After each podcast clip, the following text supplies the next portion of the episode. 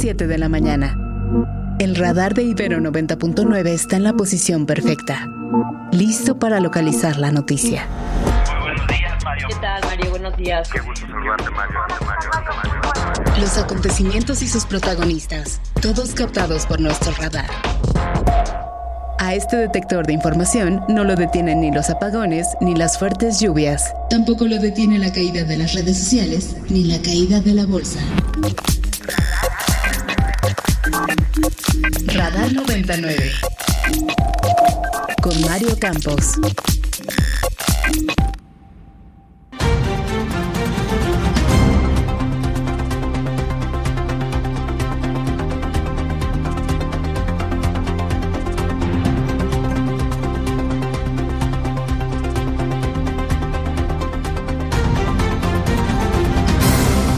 Hoy se cumplen 17 días sin que la Fiscalía de Guanajuato o la Fiscalía General de la República informen sobre el paradero de la madre buscadora Lorenza Cano, secuestrada en su domicilio en Salamanca el pasado 15 de enero. Acusa el presidente del observador al gobierno de Estados Unidos de permitir a la DEA difundir información falsa tras publicarse los reportajes publicados en Estados Unidos y Alemania sobre presunto financiamiento del narco a su campaña en 2006. La candidata presidencial Claudia Sheinbaum acusa una guerra sucia, en tanto la candidata Xochitl Gálvez exige al mandatario denunciar la presunta difamación del gobierno de Joe Biden por afectar al Estado mexicano. Un juez absuelve de los delitos de delincuencia organizada y lavado de dinero al abogado Juan Collado. La segunda sala de la Suprema Corte declara inconstitucional las reformas a la ley eléctrica y la exdirectora de Notimex, San Juana Martínez, difunde un video, un audio del vocero presidencial donde presume actos de presión y corrupción por parte del funcionario. La Organización Mundial de la Salud alerta señales de hambruna extrema en Gaza y pide a la comunidad internacional auxilio para la población de los territorios palestinos y el cese de hostilidades por parte de Israel.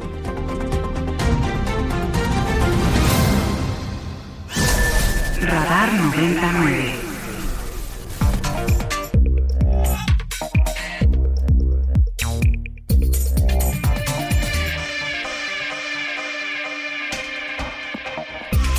Buenos días, muy buenos días, bienvenidos a Radar 99. Yo soy Mario Campos y les saludo con mucho gusto en esta mañana de jueves, jueves 1 de febrero, primero de febrero del 2024. Eh, ya la atiné al día, le atiné al día de la semana y le atiné al año. Hoy estoy que hecho fuego, qué bárbaro. Emilia Álvarez, ¿cómo estás? Muy buenos días. Muy buenos días, Mario. Bien, qué rápido se pasó enero. Ya se acabó enero, estamos empezando el segundo mes del año. Año bisiesto, por cierto, de esos que ocurren solo cada cuatro años. Así que en febrero de 29 días inicia el día de hoy en una jornada informativa, querida Emilia, cargadita de temas. Que ayer vaya que, hubo material y que yo creo que hoy nos vamos hasta las 10 de la mañana para que alcancemos a contar todo lo que pasó ayer. Cosas, la verdad es que tenemos mucho que platicar hoy. Mucho que contarles. Bueno, hoy las vías de contacto para que participen con nosotros y nos den sus opiniones sobre todo lo que está ocurriendo en México y en el mundo. Y claro que sí, recuerden que nos pueden mandar mensaje vía Twitter, arroba ibero99fm, y también nos pueden mandar un mensaje de WhatsApp al 55 529 25 99. Lo repito para que nos manden un mensaje, 55 529 25 99. Ahí está el teléfono y en Twitter, ¿cómo nos puede encontrar? Y en Twitter nos pueden encontrar como arroba ibero, ah, ah, personal, bueno, a la estación la pueden encontrar como arroba, eh, arroba ibero99 fm. Ajá. A mí personalmente me pueden encontrar como Emilia A L V Z. Creo que voy a tener que cambiar mi nombre de Twitter. Y a ti, Mario, ¿cómo te encuentras? A mí me encuentran como arroba Mario Campos y ahí está la, eh, los diferentes canales para que usted se pueda comunicar con nosotros a lo largo de esta mañana. Siete con seis minutos, siete con seis y en lo que usted, si puede, se comunica con nosotros y nos manda alguna señal, algún mensaje de lo que piensa de todo lo que está ocurriendo. Nosotros mientras aquí le contamos las noticias que usted necesita saber en esta mañana.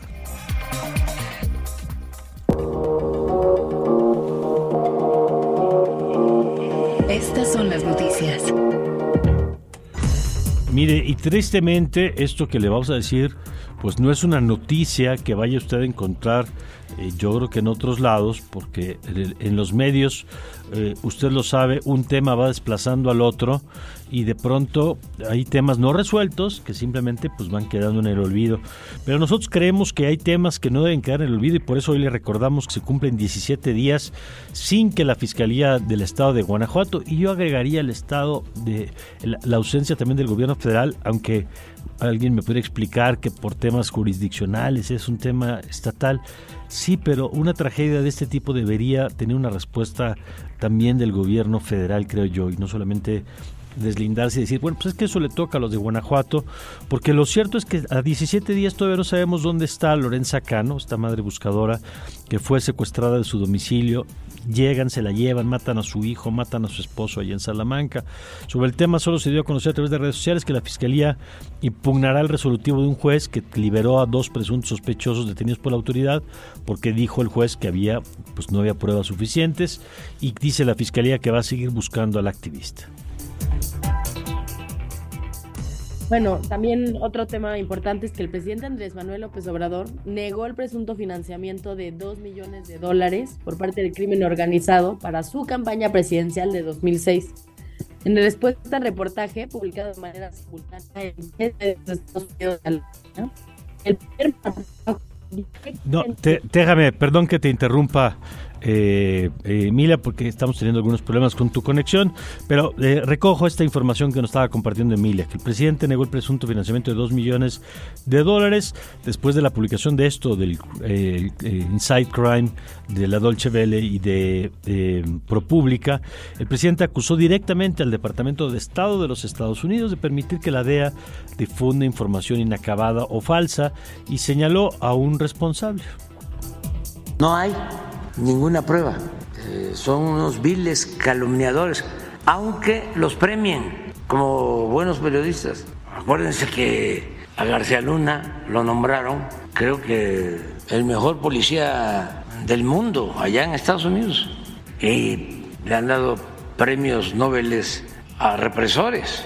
No hay que dejarnos engañar con eso. De que la DEA y otras agencias se meten, claro que se meten más cuando se les permite, como sucedía en el tiempo precisamente del gobierno, ya no sé si decir de Calderón o de García Luna. Por su parte, el, ex jefe de operaciones internacionales de la DEA, Mike Vigil, aseguró que no hay evidencia concluyente de que el presidente Andrés Manuel López Obrador haya recibido dinero del cártel de Sinaloa y, consideró como raro que después de 18 años surja esta nota, lo cual, adelantó, dañará las relaciones del gobierno de México con Estados Unidos. Por su parte, el dirigente nacional de Morena, Mario Delgado, la candidata presidencial de esa coalición, Claudia Sheinbaum, legisladores, gobernadores morenistas cerraron filas con el presidente, dijeron que el gobierno de México atraviesa por una guerra sucia en un contexto electoral y confiaron en el respaldo del pueblo de México. La candidata de la oposición, Xochitl Galvez, y representante de la oposición pidieron al presidente López Obrador presentar ante las instancias correspondientes una denuncia, no solo para limpiar su nombre, sino para alejar toda sospecha sobre el Estado de México. El Estado mexicano.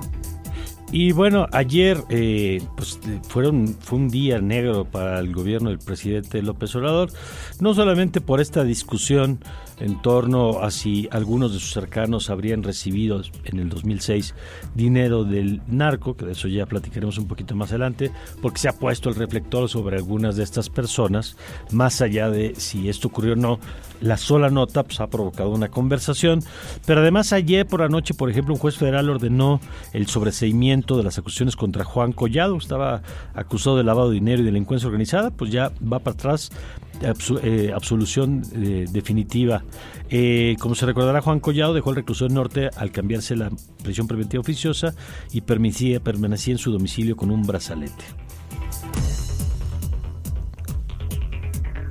Ayer por la tarde, la segunda sala de la Suprema Corte declaró inconstitucional la reforma eléctrica del presidente López Obrador que buscaba favorecer a la, a la Estatal Comisión Federal de Electricidad por encima de generadores privados aprobada hace tres años.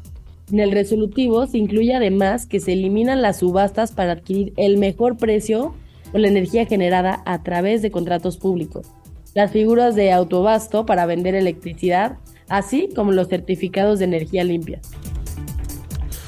Ya vamos a tener análisis sobre lo que implica esta decisión. Y también anoche, ya para terminar el recuento de las malas noticias que tuvo el gobierno, que le dieron marcha atrás en el tema de los juicios, en el tema de la reforma eléctrica. Y ayer, en medio de la disputa interna entre personas cercanas del presidente, la exdirectora de la extinta agencia Notimex, San Juana Martínez, acusó al vocero presidencial Jesús Ramírez de corrupción y de encubrir acciones ilegales por parte de la secretaria de Gobernación, Luisa María y del actual secretario del Trabajo, Marat Baruj. A través de la red social X subió un audio en el que se escucha, supuestamente es la voz de Jesús Ramírez, pues hablar de cómo se puede utilizar la ley contra algunos trabajadores entonces de Notimex. En su mensaje, que el mensaje es, la verdad es que el audio, pues habría que analizar si hay algún conducta, alguna conducta indebida en lo que se refiere. Pero lo que es más eh, eh, polémico es el texto que acompaña ese audio, en donde asegura tener más grabaciones de integrantes del gobierno de México respaldando esas y otras acciones que considera ilegales. Dice que no quiere afectar al movimiento de la cuarta transformación y que tampoco quiere revelar los audios que le podrían costar la candidatura a una candidata vaya usted, ya se imaginará usted de quién pueda estar hablando. Escuchamos parte de lo que se difunde en este audio que revela la propia San Juana Martínez. Pues piénsale, piénsale. Tú dices que incluido, incluir, incluir, esos y dejar fuera a la señora. Porque ese es el golpe político al sindicato. O sea, sería ya no es un triunfo. Ya no sería un triunfo de ellos. Ya, son, ya van Y pues bueno, ayer el alcalde de Monterrey, Luis Donaldo Colosio Riojas, acusó al presidente López Obrador de usar políticamente el caso de homicidio de su padre al intentar revivir un caso que le afecta a él y a su familia, por lo que le pidió dejar de comentar el tema en sus conferencias de mañanera. Esto fue lo que dijo. Pidiendo justicia por algo que ocurrió hace 30 años. Yo lo que quiero es que el día de hoy no se cometan ese tipo de injusticias, que no se politicen este tipo de casos para distraernos o, divertir el público, eh, la atención del público hacia otros temas. No, tratemos estas cosas con mucha seriedad. Hay muchos niños que el día de hoy no tienen a sus padres, que están desaparecidos. Tenemos a mucha gente que se atropella en sus derechos humanos. Tenemos muchas cosas que requieren de justicia hoy. Ayer el Tribunal Electoral del Poder Judicial de la Federación resolvió eh, que se aplique una multa de 62 millones de pesos en contra de Morena por irregularidades en los recursos utilizados de las llamadas corcholatas. ¿Se acuerda usted? Los espectaculares de Dan Augusto por todo el país, los espectaculares de Claudio Sheinbaum por todos lados, la publicidad de Marcelo Ebrard, eh, todo esto que todos vimos y que ayer decía Mario Delgado, no, pero es que ellos se deslindaron Ah, bueno, pues se habrán deslindado. Yo me acuerdo que aquí platicamos con Adán Augusto López que nos dijo, no, pues yo no los pagué. Bueno, pues no los habrá pagado él, pero alguien los pagó. El INE, el, el tribunal considera que sí hubo actos y por lo tanto les aplica esta multa de 62 millones de pesos. Dicen que el partido tuvo omisiones al comprobar en tiempo y forma diversos gastos de los aspirantes. 360.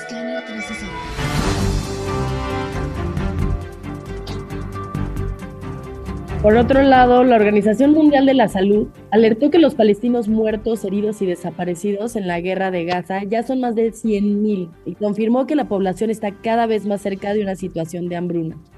El director de emergencias eh, sanitarias de la Organización Mundial de la Salud, Mike Ryan, detalló que el espacio para la asistencia humanitaria está gravemente restringido por parte del gobierno y ejército de Israel desde el momento en que la ayuda cruza la frontera y entra a Gaza, pasando por su transporte, almacenamiento y distribución, motivo por el cual elevó la emergencia internacional.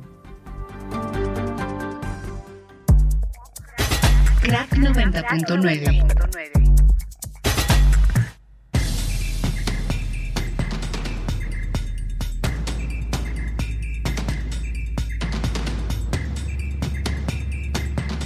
Y ahora sí nos vamos con un avance del deportivo con nuestro queridísimo Omar García. Omar, muy buenos días, ¿cómo estás?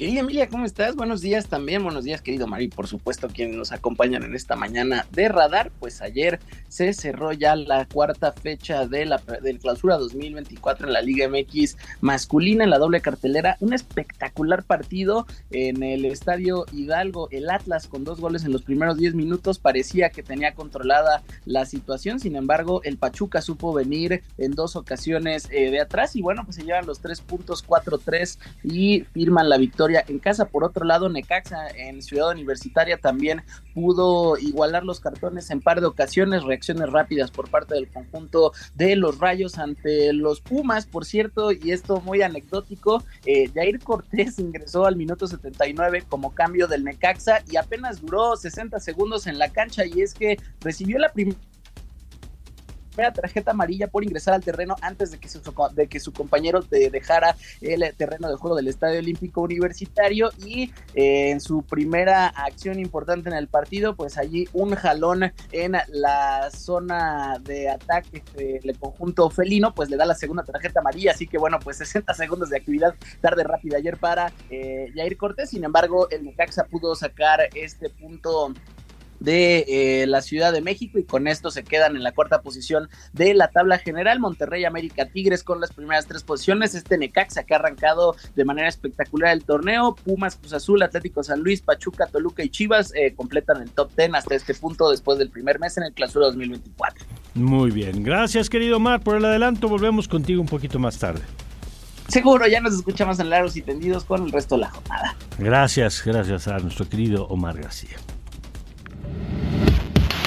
Radar 99.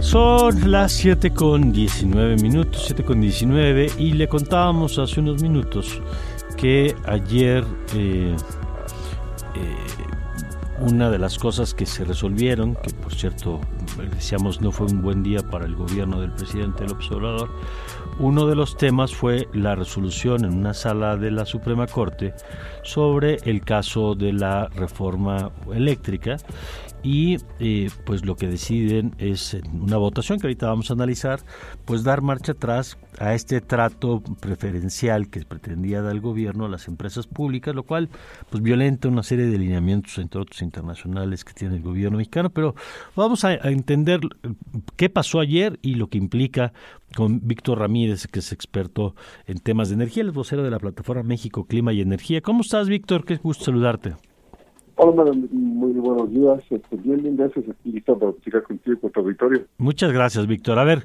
cuéntanos, por favor, ¿qué es lo que ayer resolvió la, la, la sala de la Corte? Bueno, había un amparo de, de una empresa que se sentía afectada o que veía sus derechos, eh, digamos, violados o, creía que la ley estaba en contra de la Constitución. Y eh, ayer una mayoría simple de ministros de esta segunda sala eh, decide que eh, declarar que, que sí es violatoria de la Constitución esta reforma a la ley de la industria eléctrica y por lo tanto eh, conceden un amparo que tiene efectos generales, o sea, no solamente se aplica a quien solicitó el amparo, sino que eh, termina por invalidar eh, la reforma a la ley de la industria eléctrica que se dio en el año 2021.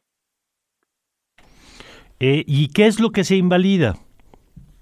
A ver, eh, la Constitución dice que eh, los sectores de generación y de comercialización de energía eléctrica se tienen que dar en, condiciones de competencia.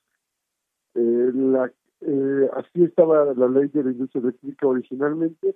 Sin embargo, en el año 2021, la mayoría de, de, la Cámara de Diputados y de Senadores, que es, sobre decirlo, está eh, controlado por el presidente de la República, hacen una reforma en la que le dan, uh, digamos que le dan condiciones a CFE para que CFE sea quien decida quién entraba, eh, quién entregaba energía, con quién contrataban, pero, pero le daba facultades para hacerlo de forma discrecional, sin necesidad de, de llevar a cabo eh, concursos públicos que se conocen como subastas este, en, el, mercado eléctrico y además decidir qué energía se recibía antes.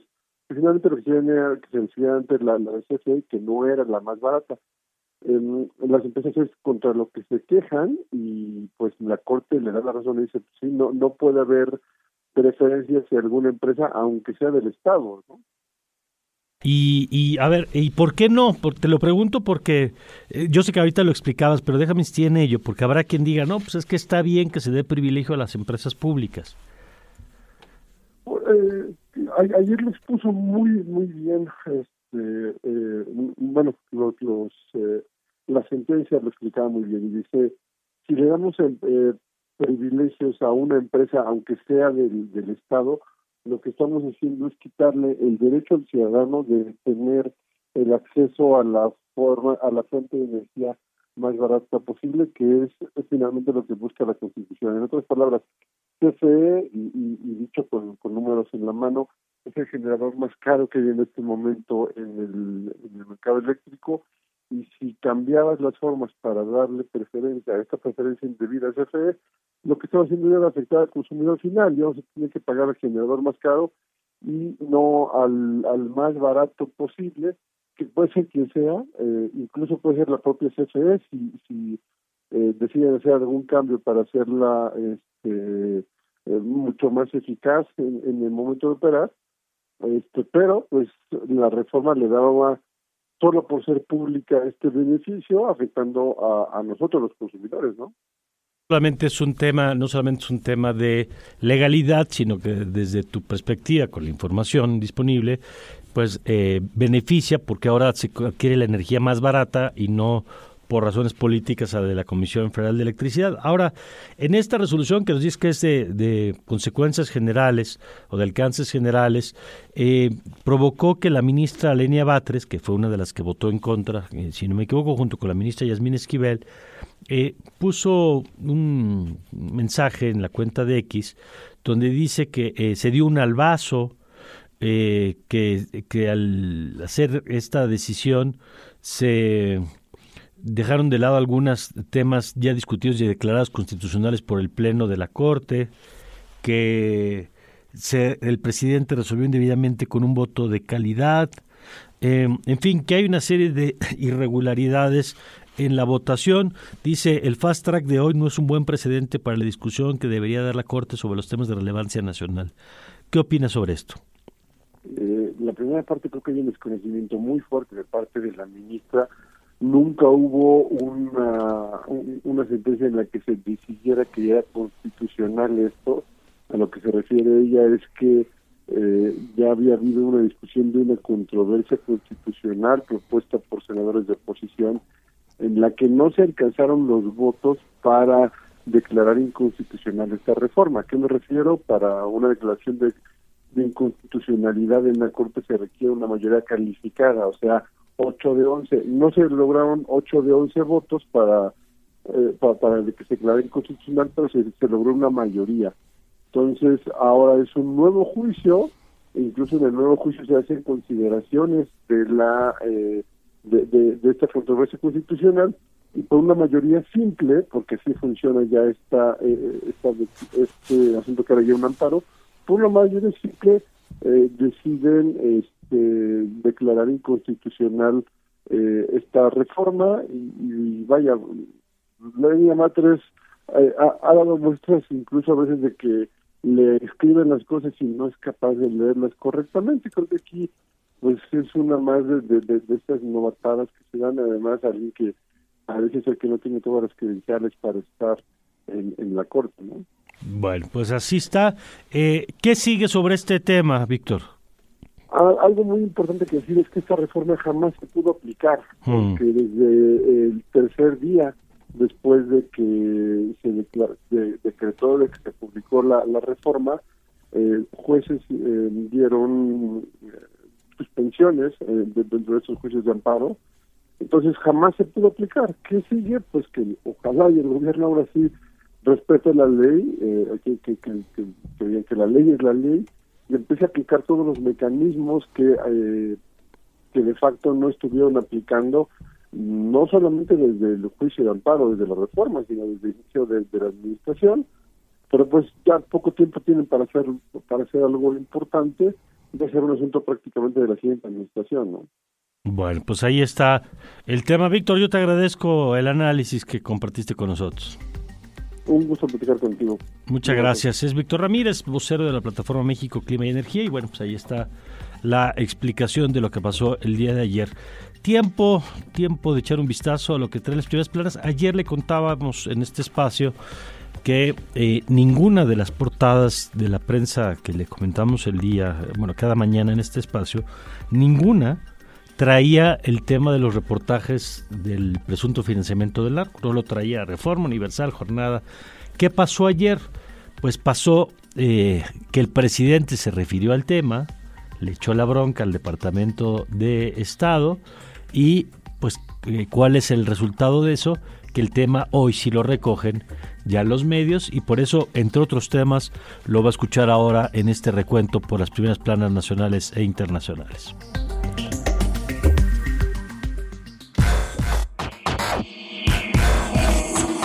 Primeras planas y encabezados. Reforma. En tierra la Corte, reforma eléctrica, dan ministros la razón a empresas privadas. También dice, eh, recibió AMLO narcoapoyos en 2006, preguntan en Estados Unidos y recoge la postura del presidente, presentan pruebas, exige. El Universal.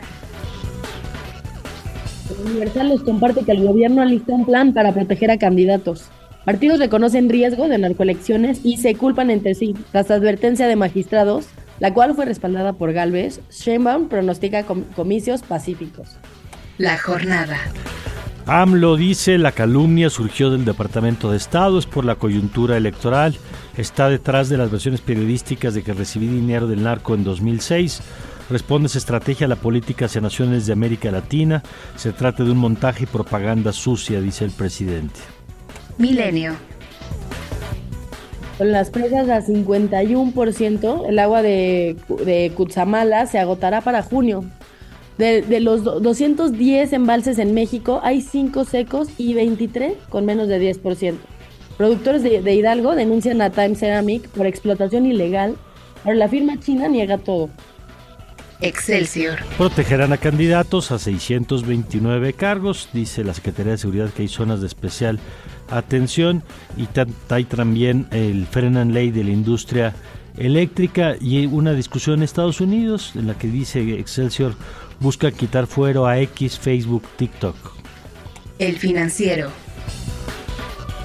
La Reserva Federal, sin prisa por recortar las tasas en Estados Unidos.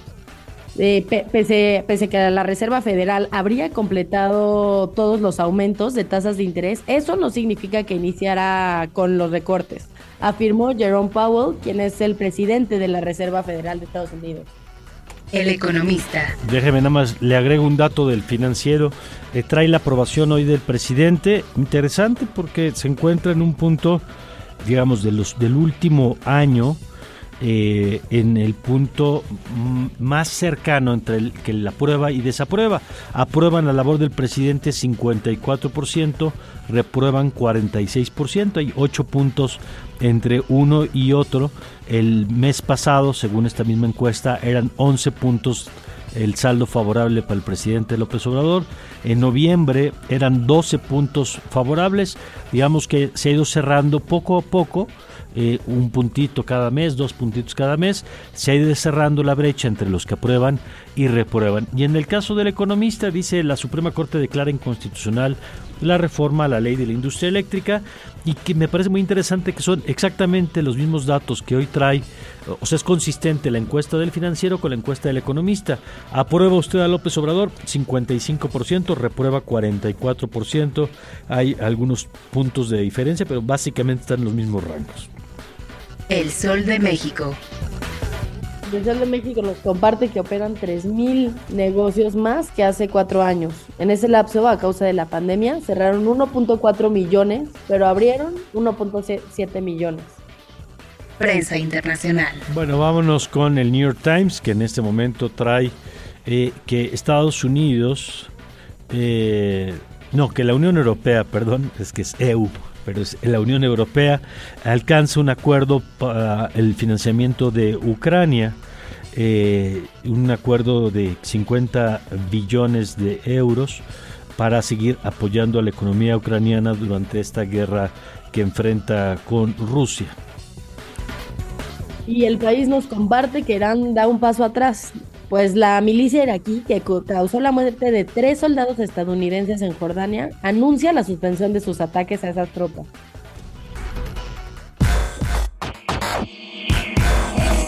Primeras planas y encabezados. Radar por Ibero 90.9. Regresamos. Radar. Localizando ideas.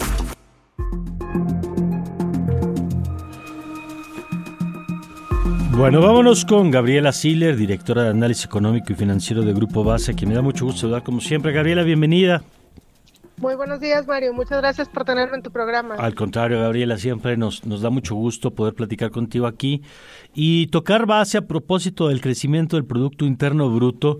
Eh, tenemos ya los últimos datos de lo que pasó, los datos más recientes de lo que pasó al cierre del 2023 y eh, yo he comentado en este espacio, Gabriela, que hay parece como dos lecturas distintas, la que dice que le fue bien al país que porque creció por encima de lo que se había pronosticado, ¿no? de lo que se había proyectado y la que advierte que hacia el final del año, el último trimestre, pues mostró una desaceleración importante. A ver, ayúdanos a conciliar estas dos cosas, por favor. Bueno, el PIB se va publicando de manera trimestral y bueno, pues al inicio del año se esperaba un crecimiento de apenas 0.9%, pero conforme fue avanzando el año, pues fueron subiendo las previsiones económicas hasta llegar a un punto donde se estimaba que podría crecer la economía en 3.5%. Sin embargo, en el último trimestre del año se dio una desaceleración bastante fuerte, con un crecimiento de apenas 0.1%. Con todo esto, el PIB de todo el 2023 subió 3.1. Entonces, en todo el año el crecimiento fue, podríamos decir, bastante bueno, pero sí hay que tomar en cuenta que en los últimos tres meses se desaceleró y esto es importante, sobre todo porque pues si sigue esta misma tendencia, entonces en este año veríamos una desaceleración económica y por lo tanto un menor crecimiento del PIB, a lo mejor alrededor del 2.5%, después del 3.1% observado en el 2023. Ahora, este crecimiento, bueno, entre comillas, del año pasado, hay que ponerlo en contexto porque el PIB por habitante, pues todavía no regresa a los niveles del 2018 y me refiero a este año, el 2018, porque en el 2019 hubo una leve recesión y el PIB ahí empezó a disminuir, luego vino el 2020 con la pandemia en donde se desplomó y luego ya empezó la recuperación económica. Segundo, pues también si vemos a México, si lo comparamos contra el resto del mundo, resulta que entre las 45 economías más grandes del mundo, México ocupa la posición 31 en términos de la expansión del PIB post pandemia. Entonces, o sea, sí fue bueno en comparación con México, pero la verdad es que todavía falta mucho porque el PIB por habitante no ha regresado a los niveles del 2018. A ver, déjame, déjame detenerme en ese punto porque, claro, uno oye la nota del 3% y dice, bueno, pues es que es México, no crecía así en esas tasas hace tiempo, pero digamos, en la perspectiva del sexenio todavía no llegamos a donde estábamos antes del inicio del sexenio entonces.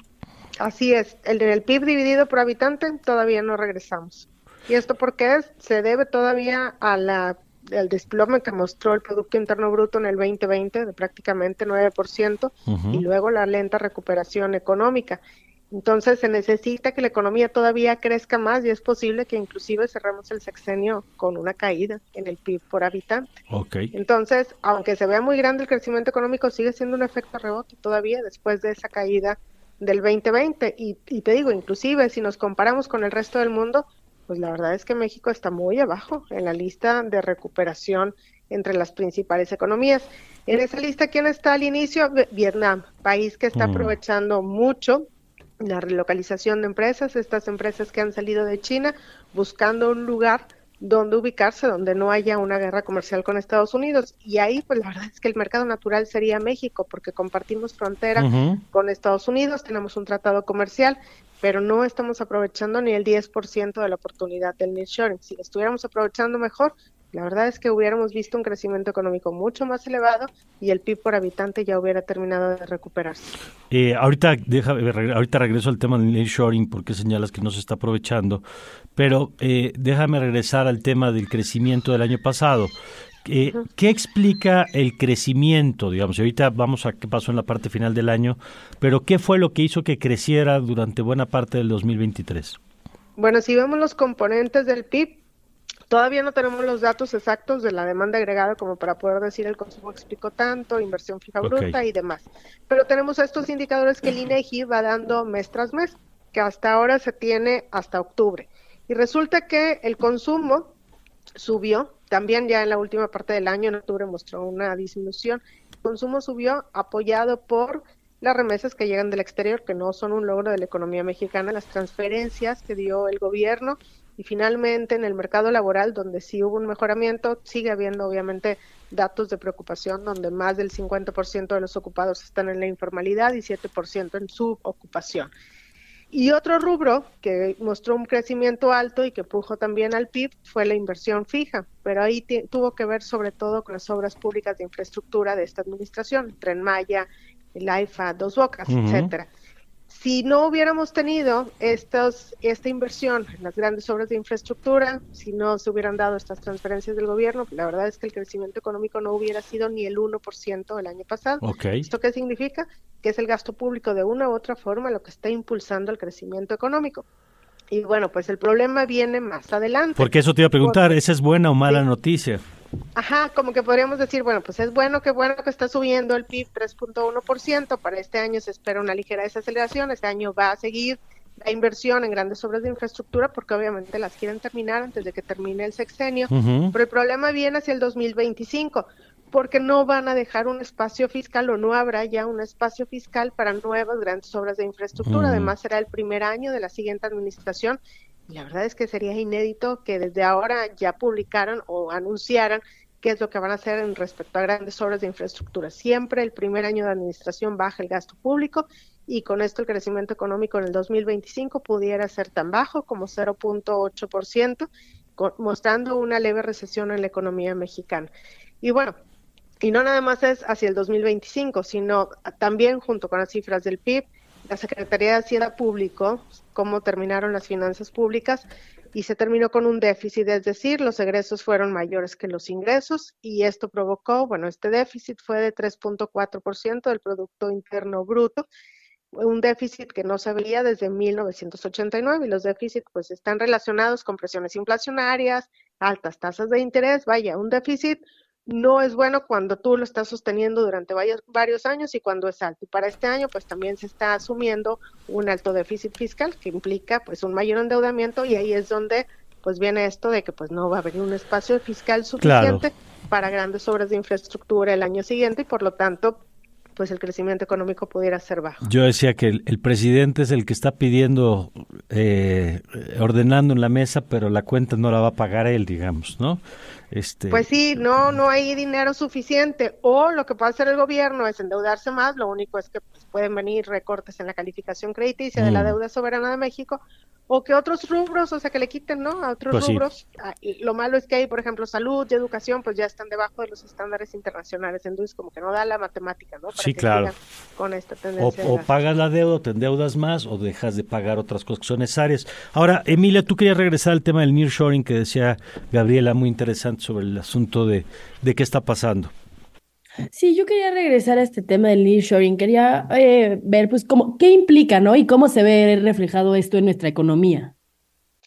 Bueno, el nearshoring es una oportunidad que se tiene ahorita por la guerra comercial entre Estados Unidos y China, que ha hecho que, bueno, pues Estados Unidos impuso tarifas arancelarias a China y entonces a las empresas pues ya no les conviene estar allá. También con la pandemia que subieron los costos logísticos un montón, pues hubo empresas que decidieron irse a otro lado. ¿De qué tamaño es la oportunidad? Pues China recibía alrededor de 300 mil millones de dólares en inversión extranjera directa, cosa que ya no está recibiendo. Inclusive el tercer trimestre del 2023, que es el último dato disponible, ya no nada más estaban entrando inversiones, sino que estaban saliendo inversiones de ahí y México en los últimos dos años ha recibido alrededor de 20 mil millones de dólares en nuevas inversiones. O sea, Si dividimos, pues nos da que es como el 6% de lo que estamos aprovechando de la oportunidad del nearshoring, mientras que hay otros países como Vietnam, que allá no es nearshoring, porque están también del otro lado del mundo, ¿no? Allá lo están aprovechando mejor, están viendo un incremento en la inversión extranjera directa, en las exportaciones hacia Estados Unidos, y con esto su, su economía está creciendo más rápidamente. Ahora, México, ¿cómo se vería beneficiado si aprovecháramos mejor la oportunidad? Pues veríamos un mayor crecimiento económico, en la parte de eh, inversión fija bruta y sería de parte del sector privado, no del sector público. Entonces sería como tener un motor interno de crecimiento con el que te aseguras que vas a crecer ahorita, mañana y pasado mañana, corto, mediano y largo plazo. El PIB hubiera crecido más allá del 3.1%. Esto se vería reflejado también en las cifras de empleo, con una menor informalidad y todavía una menor tasa de desempleo probablemente y bueno, pues en general pues estaríamos viendo una mejor situación económica para todo el país, es decir, un mayor bienestar. ¿Qué tendría que hacer México para aprovechar mejor esta oportunidad? Promocionar a México en el exterior, porque no somos los únicos en el mundo. Dos, asegurarse que no va a faltar energía eléctrica y agua, porque también esto asusta a empresas que quieran venir aquí, porque no son decisiones de cinco minutos, sino dejan una planta pues para 20 años y tienen que asegurarse que van a tener suficiente infraestructura. Y bueno, pues también que no haya tanta inseguridad pública y ni incertidumbre respecto a la política económica interna con todas estas iniciativas y reformas que pudieran, estas que dijo el presidente que va a anunciar el 5 de febrero, que pudieran debilitar todavía más el marco institucional de México. Muy bien. Pues Gabriela, gracias como siempre por la oportunidad de platicar. Muchas gracias a ustedes, bonito día. Gracias igualmente, es Gabriela Siller, eh, que siempre explica muy bien estos temas. Ella es además la directora de análisis económico y financiero de Banco Base. Vámonos ahora con la información financiera en esta mañana.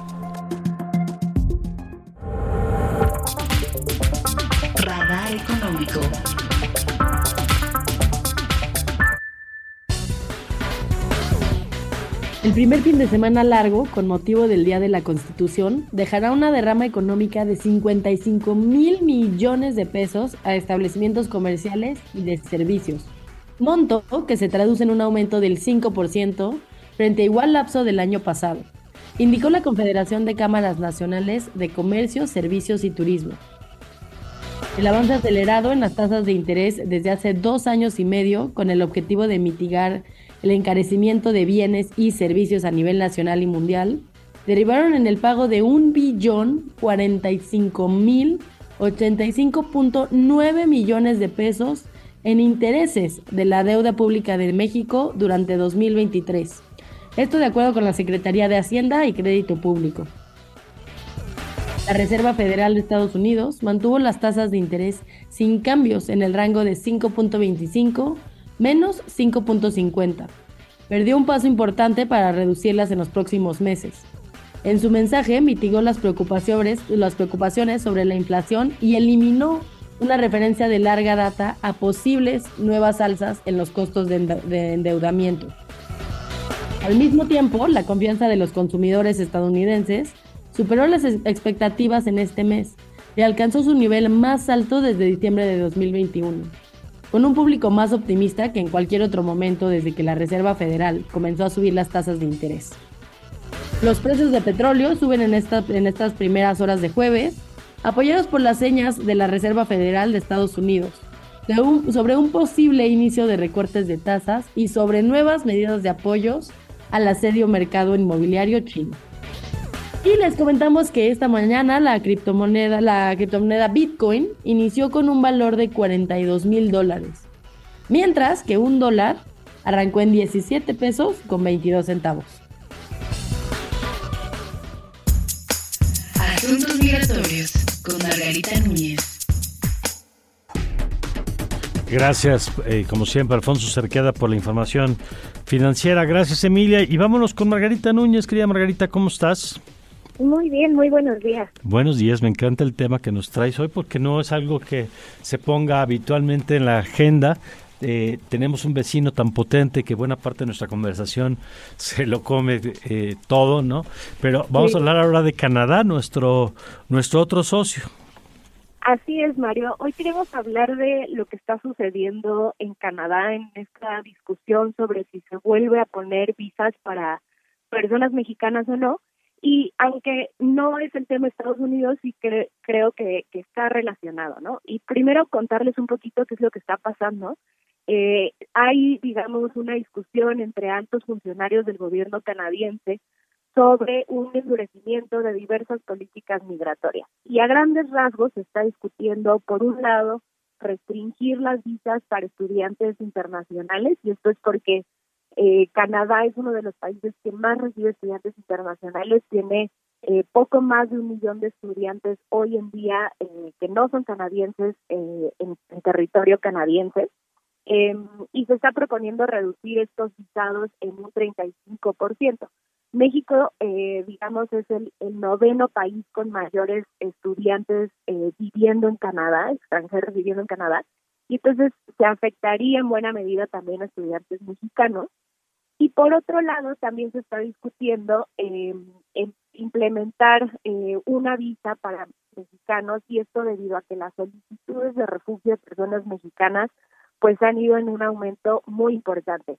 Por poner en perspectiva, en 2016 se hicieron 60 solicitudes de refugio en Canadá de mexicanas y mexicanos y el año pasado cerramos el 2023 con arriba de 30 mil solicitudes de personas mexicanas eh, en Canadá. Entonces, bueno, esto, eh, digamos, es un aumento muy importante. Y el discurso, Mario, que permea sobre esto que está sucediendo en Canadá, pues nos parece que es un discurso hasta cierto punto eh, pues hay que decirlo así, ¿no? Xenófobo, racista, un poco eh, similar a lo que está sucediendo en Estados Unidos, pues hay una disputa entre el gobierno eh, estatal de algunas provincias canadienses y el gobierno federal, eh, y es una disputa también entre el Partido Conservador y el Partido Liberal en, Canadá, ¿no? Entonces, un poco, digamos, está replicando el escenario político estadounidense en cierta medida en Canadá, eh, y lo que sucede, pues, es que se están promoviendo estos recortes y esta disminución eh, a las personas que, a los permisos que se dan para que las personas ingresen y se está discutiendo el, volver a poner visas para mexicanos. Eh, con la intención de, pues nada más ni nada menos que cerrar las fronteras. Pero, pero aquí es justo donde nos parece importante cuestionar eh, realmente cuál es la evidencia eh, que hay detrás de estas medidas. no Por un lado se dice que, por ejemplo, los estudiantes están encareciendo los costos de vida, sin embargo, la evidencia y algunos expertos afirman que esto eh, no es por, por el tema de los estudiantes extranjeros. Esto sucede por la recesión económica que se está viviendo en Canadá, por otros factores. Y en cambio, los estudiantes aportan 22 mil millones de dólares canadienses al año a la economía de Canadá. ¿no? Entonces, por poner aquí otras cifras que contrastan con el discurso. Eh, y en el caso de las personas refugiadas, pues se está diciendo que las personas mexicanas están abusando del sistema de, refugio. Eh, porque una vez que empiezan su trámite y obtienen el permiso para poder trabajar en Canadá, abandonan el trámite. Y este es un discurso que, este discurso de que se abusa del sistema de refugio, es un discurso que no es exclusivo de, Canadá, también lo vemos acá a veces en México, ¿no? Como se afirma que, que las personas abusan de la comar, que saturan el sistema de la comar, y en Estados Unidos, ¿no? Recordemos también el discurso, por ejemplo, de Trump para imponer el programa que hace en México, era precisamente esto, ¿no? Que las personas solicitaban refugio y luego se fugaban en, territorio estadounidense y entonces por eso debían de llevar sus procesos eh, viviendo en México.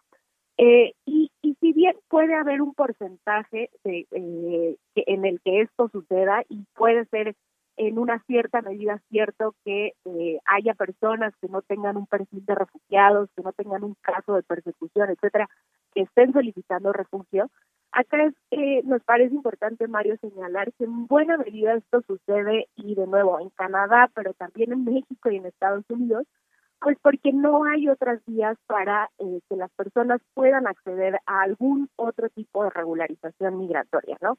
Aunque en el discurso y en las cumbres internacionales y en los diálogos de alto nivel siempre salen los comunicados de los gobiernos de Canadá y México eh, afirmando que quieren promover una migración ordenada, segura y regular. Lo que vemos en los hechos pues es que, que las vías para que accedan a una migración regular son cada vez más estrechas, eh, con estándares cada vez más imposibles de cumplir para las personas que efectivamente necesitan acceder a, a algún tipo de regularización migratoria. Y entonces, digamos, lo que pasa es que la única ventanilla accesible se convierte en el refugio. Y, y empezaba diciéndote, Mario, que Estados Unidos está relacionado porque me parece que este aumento de las solicitudes de refugio mexicanos en Canadá también tiene que ver justamente con la frontera estadounidense para las personas mexicanas también está cada vez más cerrada. Hoy en día eh, la tasa de rechazo de solicitudes de refugio, de asilo en Estados Unidos para mexicanos es casi del 100%. Si una persona quiere buscar protección en Estados Unidos viniendo de México, la tiene eh, pues casi todas las probabilidades de perder su casa. Entonces, por lo mismo, ¿no? Me parece eh, pues que es un poco natural que las personas entonces busquen otras vías, ¿no? Y, y acá me parece, ya para cerrar, que, que es peligroso este discurso de responsabilizar a las personas y decir que son las personas las que abusan o saturan los sistemas de asilo, cuando en realidad lo que estamos viendo es que a nivel regional eh, pues el sistema migratorio de políticas migratorias para que las personas puedan emigrar de forma eh, regular, pues es lo que no está funcionando. Pues yo te agradezco, Margarita, como siempre, eh, que nos traigas estos temas aquí a la mesa. Gracias a ustedes. Muy buen día.